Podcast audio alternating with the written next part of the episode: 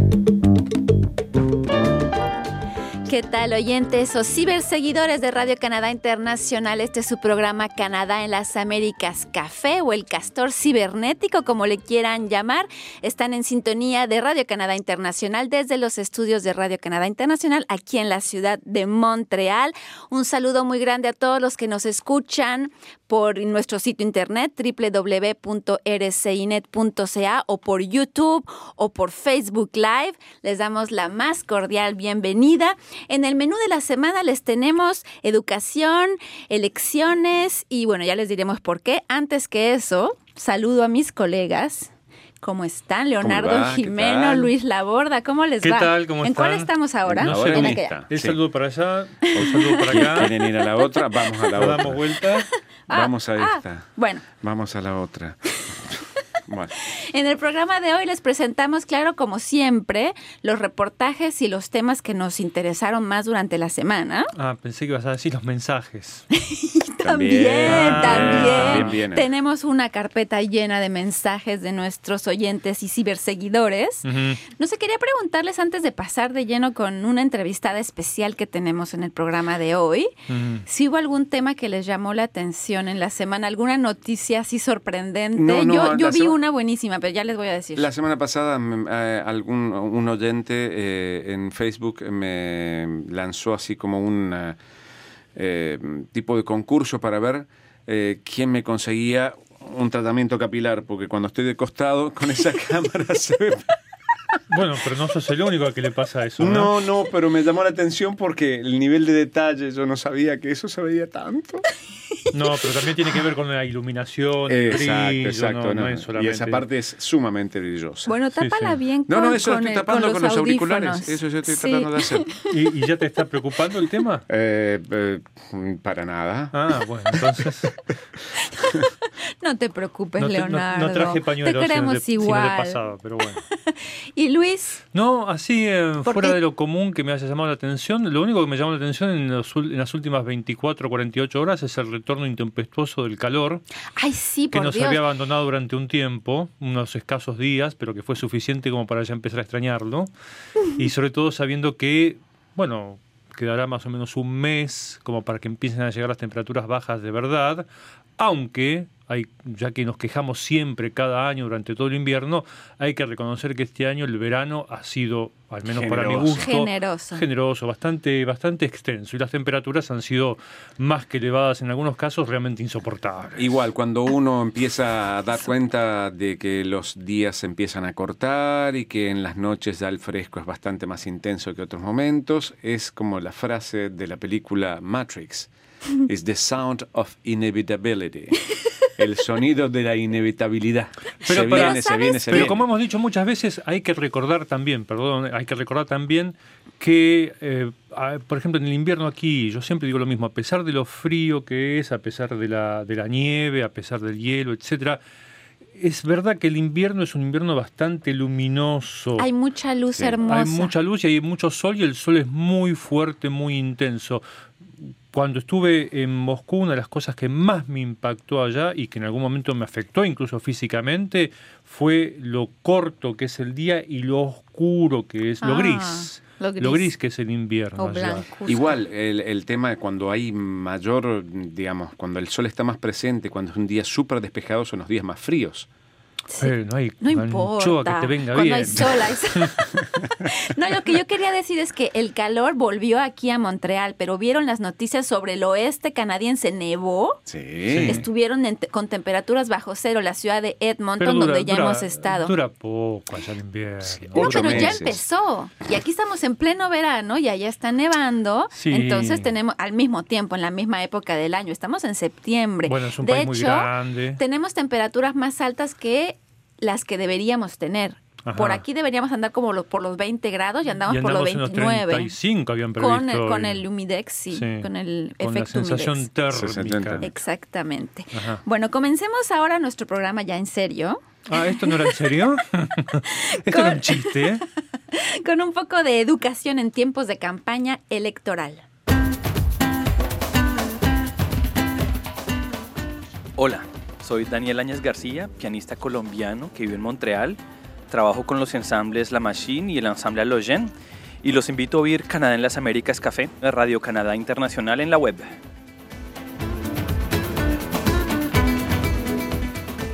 Ya lo decíamos la semana pasada cuando tuvimos aquí en el estudio a Alejandra Saga Méndez, candidata por la circunscripción de Burasa Sobé en el norte de Montreal, que la juventud se implica poco en las elecciones, menos de lo que se desearía por muchos para cualquier democracia. Sin embargo, en elecciones muy reñidas, como la de Barack Obama en 2012 o como la de Andrés López Andrés Manuel López Obrador en México, los jóvenes salieron a votar, pero motivarlos parece que no es tan fácil, hay que, tiene que estar un, un contexto muy particular para que los jóvenes quieran salir a votar. De todas maneras, yo no estoy de acuerdo con esa apreciación votar o no votar no es la única forma de participar en política y los jóvenes participan de muchísimos modos que no tienen que ver necesariamente con el simple hecho de votar. No, bueno, pero, el simple hecho de votar es lo que se viene ahora. Y no digo que no, digo no, digo que sí participan.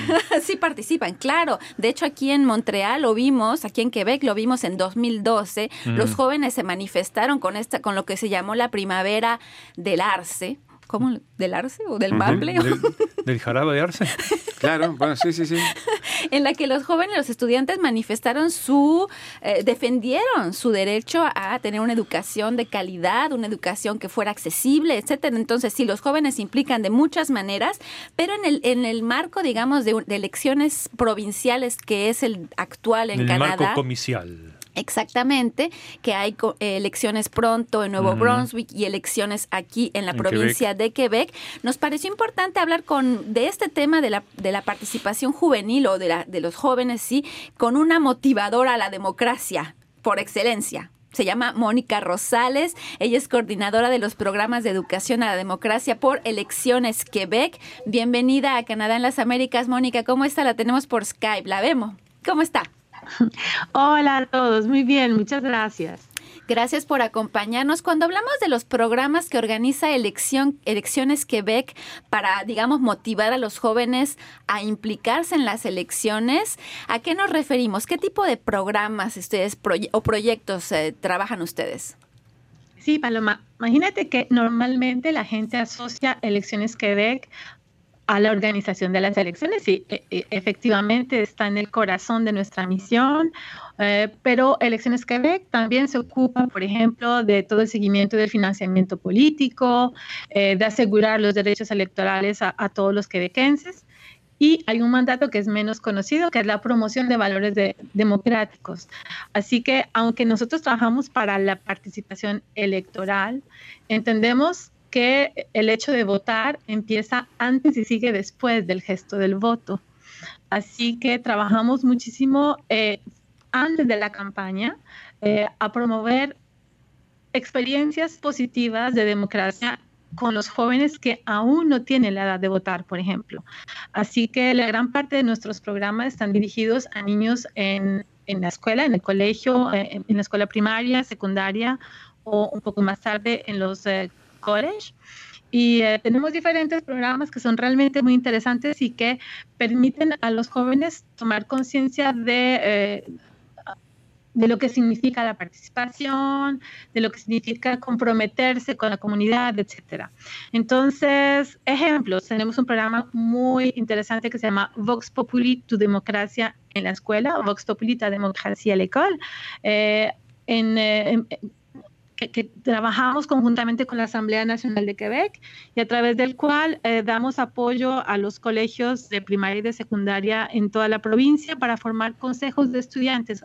No sé si ustedes saben, pero en, eh, en, Quebec los colegios, sobre todo de secundaria, eh, tienen que formar un consejo de estudiantes a la imagen de la democracia pública y nosotros los acompañamos para que ese proceso sea lo más eh, positivo posible, porque a veces eh, pueden convertirse más como en consejos de vida estudiante, digamos, de organizar las fiestas del colegio, ¿no? La, eh, la San Valentín, Navidad, y es importante eso en el colegio, pero también es importante que ellos se reconozcan como actores de cambio, que pueden llevar la voz de sus colegas, estudiantes, por ejemplo, un consejo de administración del, de, del colegio. A, los, a, los, dirigentes del colegio. Exactamente.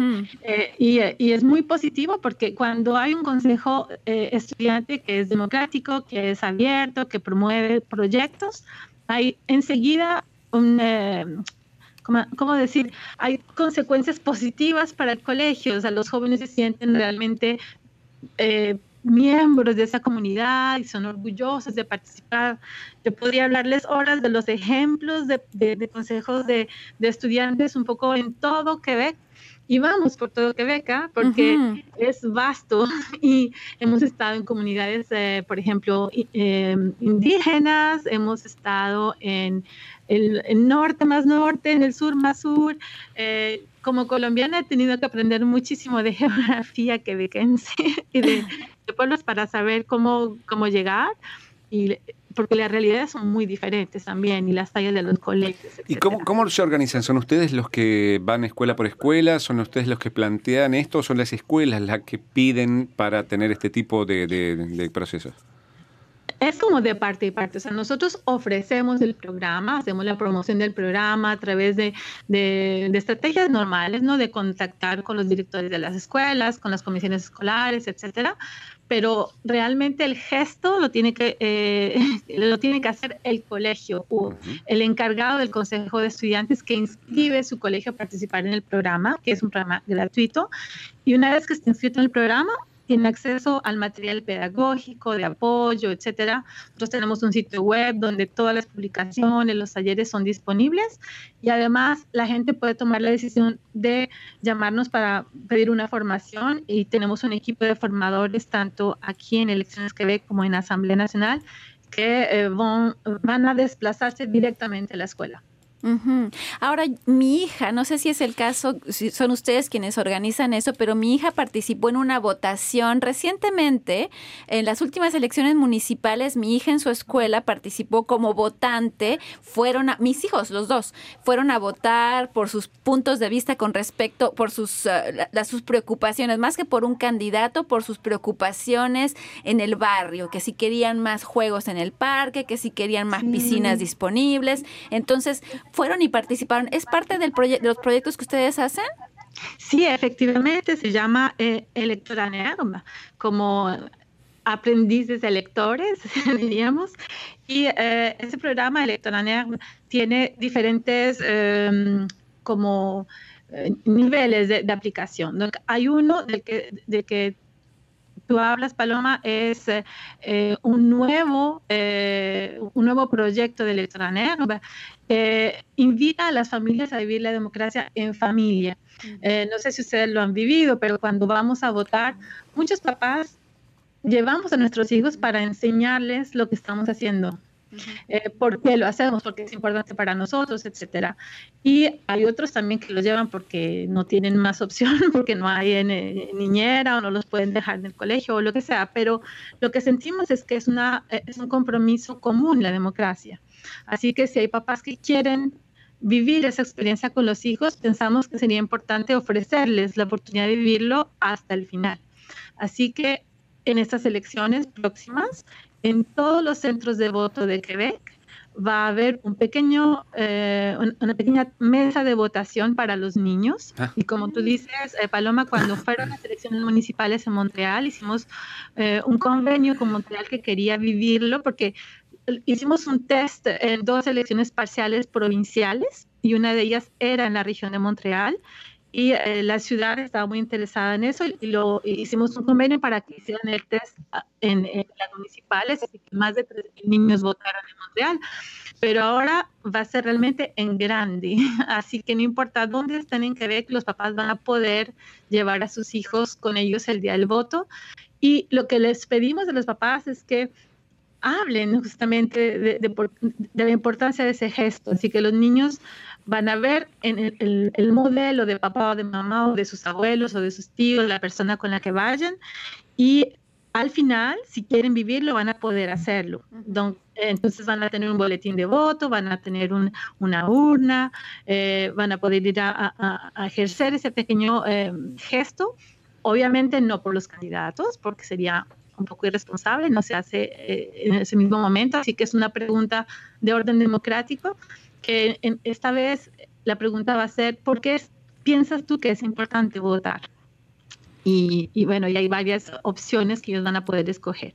Ese es el boleto, es, como el proyecto para los más pequeños en los centros de voto, pero Electoraner ofrece también una simulación electoral para las los escuelas un poco más grandes, en secundaria o al final de la primaria, y también en, las, eh, en los centros juveniles, en los que la persona que trabaja con los jóvenes, el profesor o el animador comunitario, etcétera, va a tener acceso a un material de preparación al voto eh, para comenzar a, mostrar a los jóvenes cómo funciona realmente la democracia, dónde buscar la información, cómo, cómo informarse adecuadamente, etcétera. Y ellos sí van a votar por los verdaderos candidatos de la circunscripción.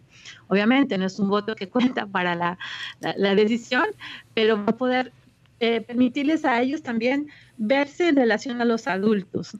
Eh, cómo votó mi circunscripción, mi, escuela y cómo votaron mis papás, por ejemplo. eh, e, esa es como la, otra parte del electoraneo. Yo quería volver un poco a lo que debatimos al comienzo antes de iniciar el diálogo con nuestra entrevistada y preguntarle a ella entonces, en base a esa experiencia, en base a ese recorrido que hacen de ese vasto territorio, como lo definió ella misma, de la provincia de Quebec, cuál es la respuesta que recibe, si los jóvenes y los niños, que también forman parte de esta experiencia, realmente se interesan en el acto comicial.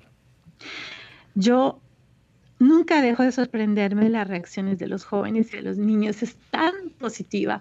Cuando hicimos el test, yo, yo estuve en, Montreal, en la circunscripción de Gouin, viviéndolo en cada uno de los centros de voto. Los niños estaban tan orgullosos y tan felices de vivirlo. Es, es muy, muy, muy positivo realmente. Pero es positivo también para las familias, para la gente que está en el centro de voto. No diría que hay como una energía positiva. En cuanto a los colegios, tenemos tantos testimonios de papás, de, profesores, de jóvenes que tienen eh, muchas ganas de, poder votar finalmente eh, por un voto que cuente, ¿no? Para elegir a, los, a, nuestros diputados. Así que el, recibimiento de este tipo de programas es muy positivo. Eh, yo creo que falta mucha más acción de este tipo. Nosotros hacemos nuestra parte, pero trabajamos mucho en colaboración con diferentes organismos de jóvenes, comunitarios, eh, ONGs. Hay muchos programas y hay lugar para trabajar eh, la participación no solamente electoral, sino la participación ciudadana desde diferentes ángulos. Yo también quería, si quería preguntarle en, relación con esto mismo, decíamos al principio que Beck vivió su primavera de Arce en 2012, donde los jóvenes se defendieron mucho sus derechos por la educación, etcétera, y se manifestaron de manera monstruosa, diría yo, en las calles de la ciudad de Montreal. Desde entonces, ¿usted ha visto una mayor implicación, una evolución, digamos, en la implicación de los jóvenes en la política y en, la, y en las elecciones mismas? Ustedes hablaban al principio que es una realidad que los jóvenes votan menos. Es una realidad no solamente en Quebec o en Canadá, sino en, en, todas las, eh, eh, en todos los lugares del mundo, digamos, es un movimiento mundial. Eh, sin querer entrar en los detalles de, lo que dice la, investigación o los investigadores, em, sabemos que sí hay un cambio generacional y que para los jóvenes quizás el voto no tiene la misma no quiero decir importancia porque no es eso, pero no tiene como el mismo significado que quizás tenía para nosotros o para nuestros abuelos o para las antiguas generaciones. Los jóvenes efectivamente buscan otras maneras de implicarse y encuentran en causas como por ejemplo el medio ambiente o, eh, no sé, la alimentación responsable, eh, otros temas, encuentran hay una satisfacción y una forma concreta de realizarse y de participar. Y yo creo que está bien que lo hagan. Eh, que no se traduzca en el voto es un problema, no, no, lo podemos eh, negar porque finalmente la democracia es una democracia representativa y si los jóvenes no ejercen su derecho al voto, de alguna manera la visión que ellos pueden tener para la sociedad no va a estar representada. Eh, ha habido una evolución, hay más jóvenes que participan en consejos de administración, por ejemplo, candidatos y candidatas o incluso eh, consejeros, por ejemplo, de, la ciudad o diputados que han sido elegidos. ¿Es suficiente? No es suficiente. y, trabajamos para que eso se haga. De todas maneras, desde Elecciones Quebec, nosotros no tenemos como toda la o sea, no es nuestra responsabilidad única. Es muy importante que ustedes, por ejemplo, periodistas, hablen del tema, eh, que los mismos partidos políticos también hablen del tema, que, sea eh, un trabajo conjunto, digamos, para que los jóvenes se sientan eh, como implicados en el proceso Involucrados, de, democracia. Claro. Mónica Rosales, le vamos a agradecer mucho por haber participado en este, en este programa con nosotros. Creemos que con todas esas explicaciones que nos dio y los ejemplos que nos presentó también, los jóvenes que nos estén escuchando o que nos vayan a escuchar en los próximos días, porque el programa se queda por ahí en, el, en, el, en los internets, como le dicen, eh, podrán estar más convencidos de, la, de la importancia de, de votar. No solo, como usted dice, la democracia se hace de varias partes y una de ellas es la votación entonces, muchas gracias, Mónica Rosales. Usted es coordinadora de programas de educación a la democracia en el organismo público Elecciones Quebec, que está justamente muy activo porque las elecciones aquí en Quebec se vienen para el primero de octubre. Muchas gracias. Gracias a ustedes. Que tengan una linda tarde. Hasta luego, entonces. Hasta luego.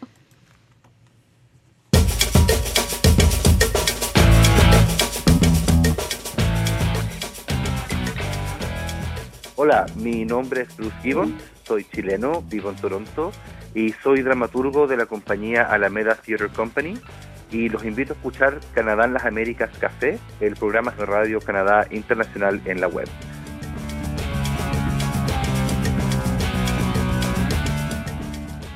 Y yo hace rato les dije que les iba a hablar de una noticia que me sorprendió a mí. Sí. ¿Cuál fue? Y olvidé presentarse, presentarles mi noticia. Resulta ser que un señor cuyo nombre es Melhig Melhig. Melhig Melhig. Dos veces Melhig. Se ganó. se ganó dos veces. Claro. Es lógico. La lotería en Winnipeg. Mi próximo hijo se va a llamar eh, Jorge, Jorge, Jorge. a ver si. en cinco meses. Es Jorge. En el espacio de cinco meses. Igual yo ya escuché que hay eh, más probabilidades de ganarse dos veces la lotería que ganarla una vez en la vida. o sea, aquel que se la gana una vez tiene más probabilidades de ganarla de nuevo que uno que no la ganó ganarla una vez. Eh, ¿Me lo puede repetir, por favor?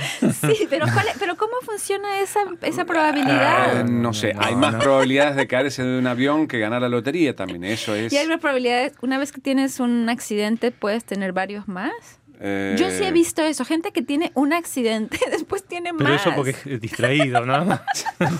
Pero no es cuestión de probabilidad, es que sos un distraído, cruzas la calle sin mirar. Yo he leído noticias que hablan de un rayo que cayó dos veces en el mismo árbol, por ejemplo, que dicen que no, que no pasa, y sí pasa. ¿Y quién le puso el metal al árbol ahí para que cayera el rayo? bueno, lo que es cierto es que este señor es muy feliz. en cinco meses. Es, doblemente feliz. es doblemente feliz. Dos veces en cinco meses se ganó la lotería y se llama dos veces Melhig Melhig. Y bueno, fue a cobrar. Lo nombraron. Vino. Vieron el nombre anotado una vez, le pagaron Volvieron, a ver el número anotado nuevamente y le volvieron a pagar. No. Sí, es así. No fue así. Ganó de verdad dos veces con números diferentes. Tiene mucha ah. suerte. No, tiene muchísima bueno, suerte. Que, que, pase la fórmula. Claro, que nos diga cómo hace, por favor. Melik, Melik, Melik. Melik, Melik, por favor. Es de Winnipeg, de la provincia de Manitoba. Así que tendremos tal vez que ir a ver cómo, cómo lo bueno, yo la semana pasada me gané 20 dólares. O sea, no me puedo, no me puedo quejar. ¿Ves? ¿Eh? ¿Ves? Lo, lo que tendría que hacer es repetir esta semana otros 20 dólares, la que viene otros 20 dólares. y 20 si, dólares por semana. Y si en algún momento le quieren empezar a agregar algún cerito atrás, que en lugar de 20 sean 200, y luego 20 mil, eh, así. Ah, no me voy a quejar. No nos vamos a quejar. ¿Mm? Bueno, les queremos recordar a nuestros oyentes que nos nominaron Sí. Nos nominaron a los Premios Latinos Canadá 2018 Ujú. dentro de la categoría Programa de web. programa web, Ujú. programa radio o televisión web y nos nominaron. Entonces, estamos muy contentos. Y bueno, claro, si alguien quiere votar por nosotros de los que nos escuchan en Canadá, no nos vamos a quejar. Para que estemos más contentos. Exacto, eh, la, la historia es que hay dos maneras diferentes de participar. Va, En realidad la participación es la misma. Uno puede ir al sitio de internet de, de estos premios y votar en el sitio de internet.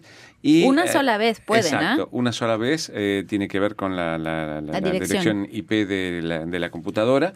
Y lo después hay, es, esa cantidad de votos valen por un cierto porcentaje y después una comisión evaluadora evalúa. No quiere decir que porque nos voten los dos millones de espectadores que tenemos hoy eh, vamos a ganar. No. Pero ayuda. Sí, claro. Así que si quieren ir entonces Latin Awards.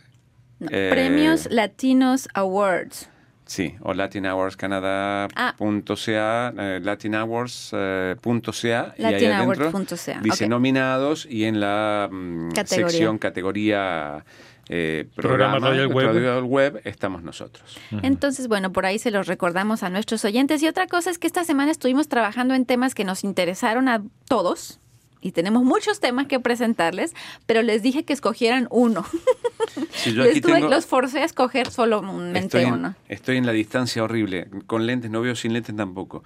Tengo aquí saludos de Guilén April. Dice saludos de Capelé. sí, Guilén. Los estoy escuchando con mi cuñada que está aquí de vacaciones y que es de Uruguay. Saludos, saludos a- Dijo, su- saludos. dijo el nombre de su no, no, no, no. cuñada. Solamente la cuñada. Decimos la cuñada, entonces Guilén. saludos a todas las cuñadas, particularmente. Espero que haya traído alfajores uruguayos, ¿no? Ah. Ay, Espero, ojalá, espero. Y, y algún buen vinito Tanat, por Bueno. ejemplo. Uh. Eh, Emilio MA dice saludos desde Holguín, Cuba. Pablo Gómez Barrios, a ese lo conozco de algún lado. Dice saludos a todos de este lado y del otro lado el micrófono. Un abrazo.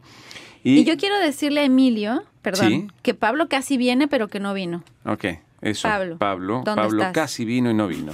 Y Leonardo Nicolás Emanuel Reyman dice saludos desde Argentina. Así que saludos a todos ellos que nos están viendo por Muchas alguna de nuestras gracias por plataformas. seguirnos. Y que se sumen cada vez más. Y que se sumen cada vez más. Estamos. ¡Oh! Prendí el. El estamos prendiendo el teléfono. Estamos prendiendo el teléfono, justamente la difusión por Facebook Live, discúlpenme.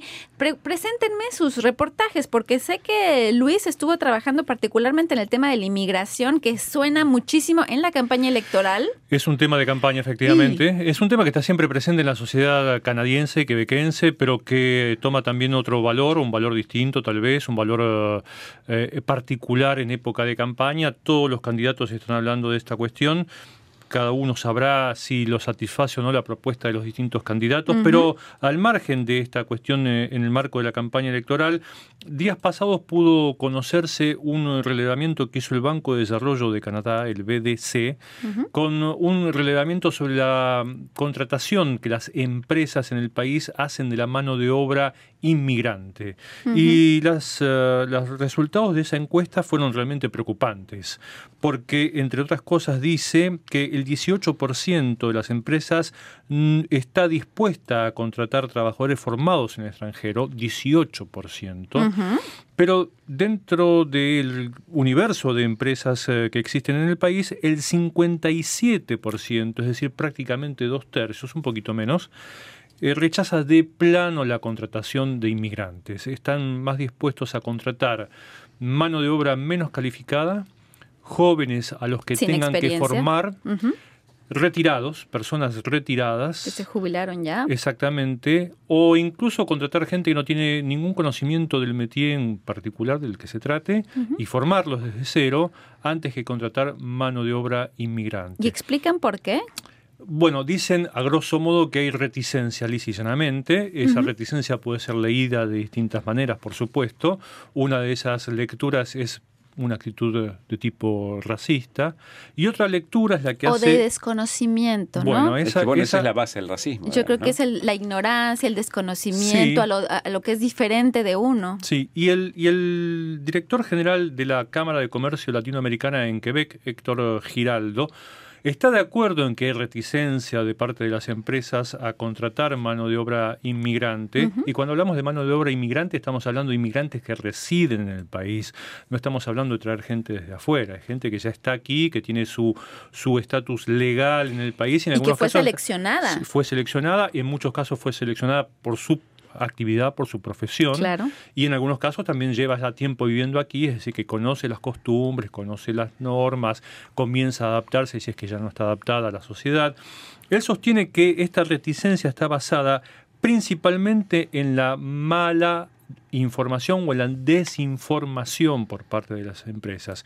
Sostiene Giraldo que hay una gran cantidad de recursos que están disponibles para las empresas que quieren contratar mano de obra inmigrante, recursos de distinto tipo que tiene que ver con cuestiones de financiamiento, que tiene que ver con cuestiones de formación profesional, que tiene que ver con asistencia a la realización de procesos de adaptación, de, mm, formación, mejor dicho, de, recapacitación o capacitación de los profesionales, trámites que sabemos que a veces son engorrosos, etcétera, pero el secreto está en que muchísimas de estas empresas ni siquiera saben que todos esos recursos están, disponibles. Entonces, él le reconoce a las autoridades, a las distintas administraciones que han mm, pasado por el gobierno, el haber puesto a disposición esas herramientas, pero les critica el no haber difundido suficientemente la existencia de esas herramientas y señala que lo que está faltando es un agente mediador entre las empresas y los recursos para que le digan, miren, ustedes necesitan esto,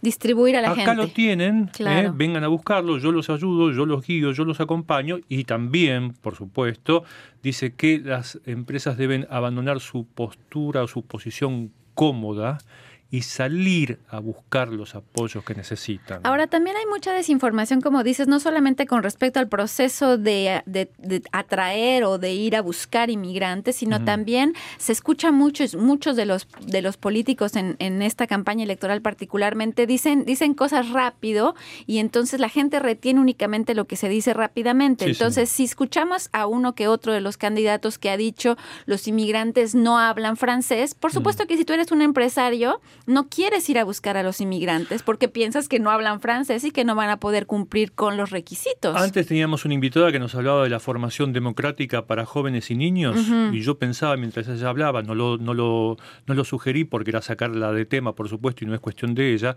sería muy bueno tener una iniciativa mm, eh, similar para formar a los políticos en la democracia. Exactamente. Eh, porque... muchas veces se echan mano a herramientas que no son ni lícitas ni lógicas y muchas veces ellos tienen un desconocimiento sobre los temas que abordan que a mí me deja con la boca abierta. Porque a veces dicen rápidamente, por ejemplo, que los inmigrantes, que 50%, 58% de los inmigrantes recién llegados no hablan francés. Pues no, es claro, es normal, estás llegando al país, hay un tiempo de adaptación, aunque hayas tomado curso de francés en tu país, tienes que comenzar a no utilizarlo. Es el mismo, pasa lo mismo hasta cuando uno va a España. Yo conozco gente que tuvo que, se fue a vivir a España y, hay un proceso de adaptación. es normal. Entonces, creo que eso hace asusta 58%, bueno, pero enorme. Se usa, se usa adrede ese, ese susto, ¿no es cierto? Y a mí me gustaría saber cuántos de estos políticos saben, por ejemplo, que quienes han sido elegidos por Quebec para venir aquí. Porque hay un certificado de selección. Hay un Quebec de selección de Quebec que ayuda después al proceso que se realiza a través de la embajada. Quienes pasan por el proceso de selección de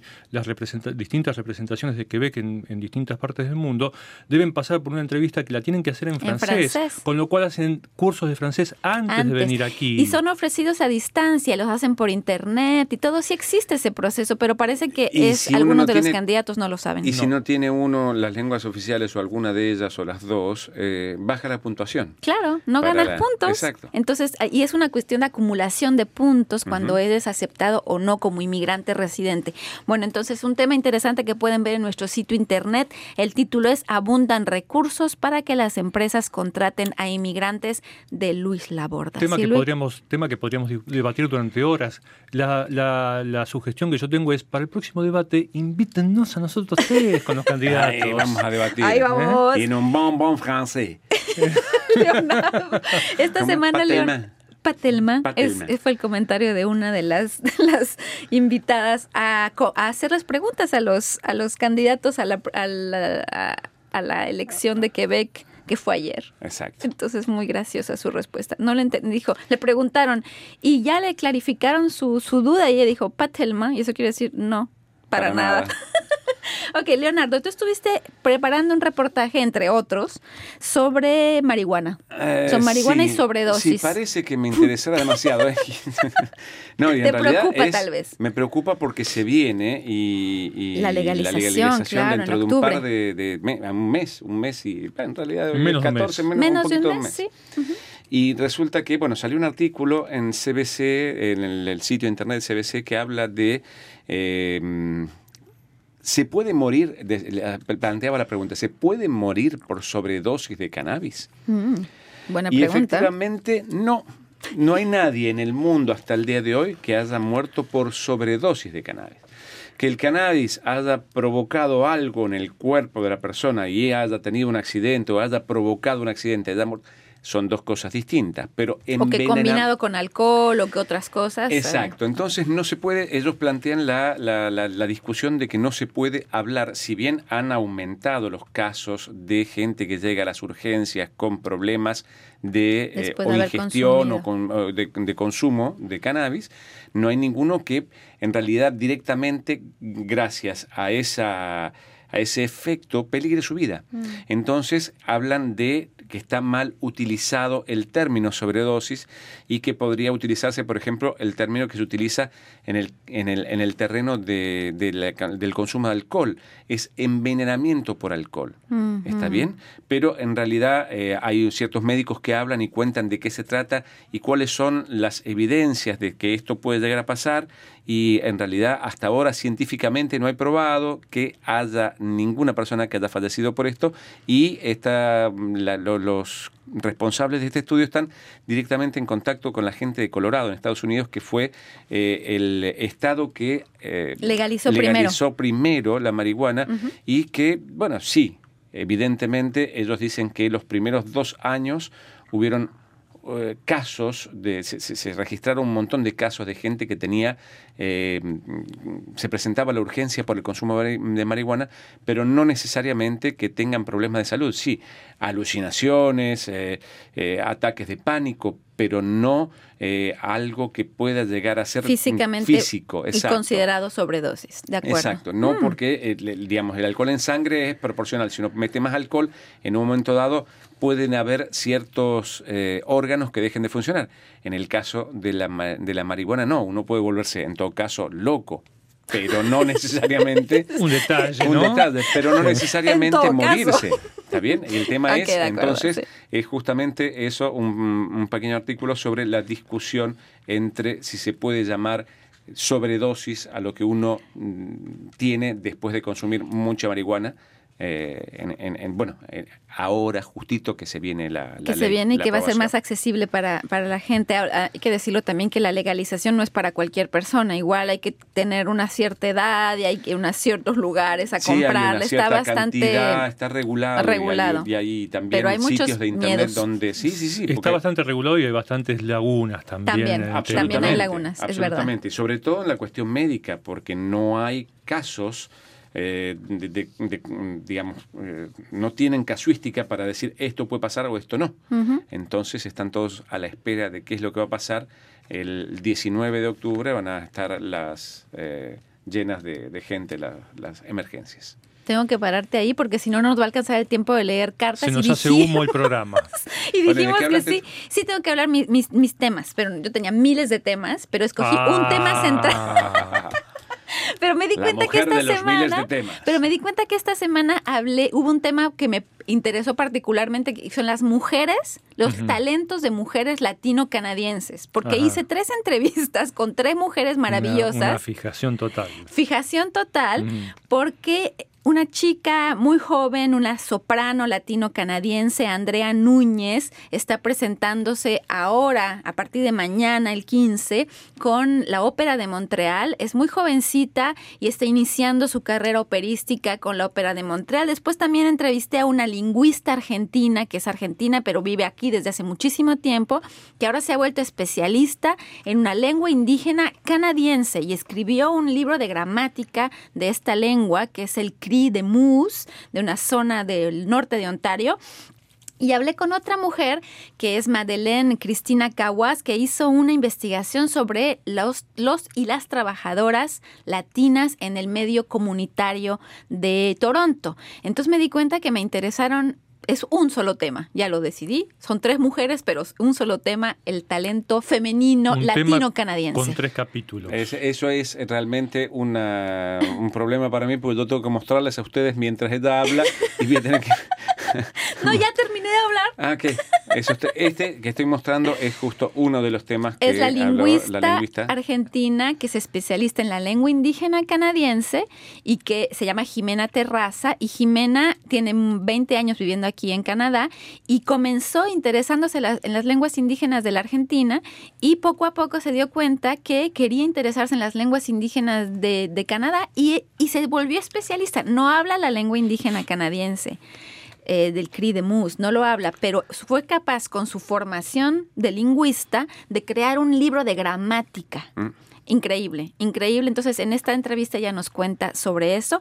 Y bueno, las otras dos chicas, una que vive en Toronto sobre los trabajadores comunitarios. Es muy interesante su investigación porque se da cuenta que los latinos y las latinas nos implicamos mucho o se implican mucho en el medio comunitario e, y, hacen cambios dentro de la sociedad desde la base. Entonces, es interesante. ¿Conocerán los candidatos a todos estos inmigrantes? Parece que no. O en su mayoría inmigrantes. A veces me parece como que no los conocí. No tienen ningún conocimiento, ¿no? Entonces, bueno, estamos contribuyendo y nosotros también contribuimos. ¿ah? nuestra parte. Oigan, ¿saben qué? ¿Nos llegamos a leer? Sí, un, un poquitito. Vamos a leer un poquitito.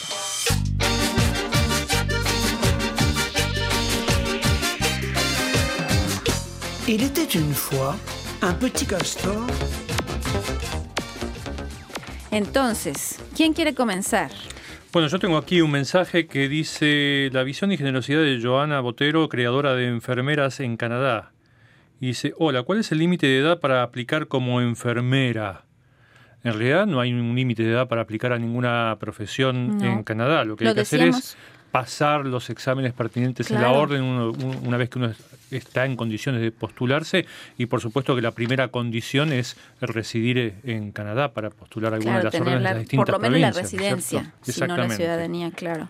Entonces, ¿a quién le contestábamos? ¿Cuál es su nombre? Eh, creo, creo que el nombre es Anya. No estoy seguro si ella se llama así, pero es lo único que figura aquí en todo caso. Mm, muy bien. Yo tengo un mensaje aquí de Noel Sosa que habla sobre el tema, una noticia que habíamos escrito sobre San eh, dice, en política un día las masas te aclaman, en otro te crucifican. En un momento dado, San Suu Kyi era la mimada de Occidente y los militares eran los monstruos. Vamos a ver en unos cuantos años quién va a ser el malo en esta película. Sí, porque parecía que esta líder eh, de birmana, le, eh, no, no parecía, le dieron la ciudadanía canadiense honorífica, y entonces hay mucha gente que ahora está diciendo que con la, con la crisis del, del pueblo rohingya, de que son musulmanes en Birmania, ella no se ha comportado a la altura, entonces por eso hay mucha gente que está en contra de su... Sí, es más, se tomó la decisión y se bajó la luz de la foto que la entroniza en el lugar donde están las personas que recibieron este, esta Exactamente. Entonces, bueno, ¿alguna otra cosita por ahí, Luis? Bueno, ya acá tengo un mensaje que nos envía Oliver Fuentes. Fuentes Dice, estoy muy interesada en saber cuándo llega la vacuna a España, pues en caso de tardar más de un mes me veo obligada a pedirla a Estados Unidos. Un saludo y muchas gracias. Y se refiere al tema revolución en el tratamiento de la migraña. Mira vos, yo no sabía ni siquiera que había una vacuna contra la migraña. Imagínate. Pero hay muchísima gente que sufre de este mal en todas partes del mundo, así que imagino que va a ser un producto en demanda. Exactamente. Yo tengo aquí un mensaje que nos llegó. Eh, el nombre es Candice Ortiz. Candice Ortiz. Lo pronuncia la francesa. Ortiz. Bryce de Nice. Candice Ortiz. Entonces, ella dice, ¿qué pasa con los podcasts? No he recibido un nuevo podcast desde el 5 de junio. ¿Qué pasa con los podcasts, Pierre? Le preguntamos a Pierre. La semana próxima les, les, damos su respuesta. Así, exacto, Así que gracias a Candice Ortiz. Aquí tengo último y muy cortito mensaje. dice, falta mano de obra en las plantas pesqueras del Atlántico canadiense. Y Carlos dice, me interesa el empleo, soy ciudadano americano. Bueno, como les hemos dicho siempre, cuando hay, en, generalmente en los reportajes les damos información, les damos ligas, enlaces para que puedan ir a ver eh, Vínculos. vínculos, para que puedan ir a ver eh, dónde encontrar más información sobre este tipo de particularidades. Si no, es Inmigración Canadá, que mantiene todos los programas en los que se puede recibir a trabajadores viniendo del extranjero para periodos específicos o empresas específicas. Así que ya nos vamos. Esto fue todo. ¿Fue todo por hoy? ¿Vieron qué rápido pasó? Se pasó bastante rápido, efectivamente. Tendríamos que extender el- la duración de este programa. Una hora y media, dos horas. Dos horas, tres. No pasa el fin de semana completo, en vivo. Maratón Papá, por papá. Canadá en las Américas. ¿Tu nombre? Luis Laborda. Leonardo Jimeno. Paloma Ah. Martínez. en los controles técnicos, Chantal Sansoava. Y también está Pierre Dutil ayudándonos en toda esta transmisión por YouTube y Facebook Live. Hasta la próxima. Paloma Martínez se despide. Chao. Muy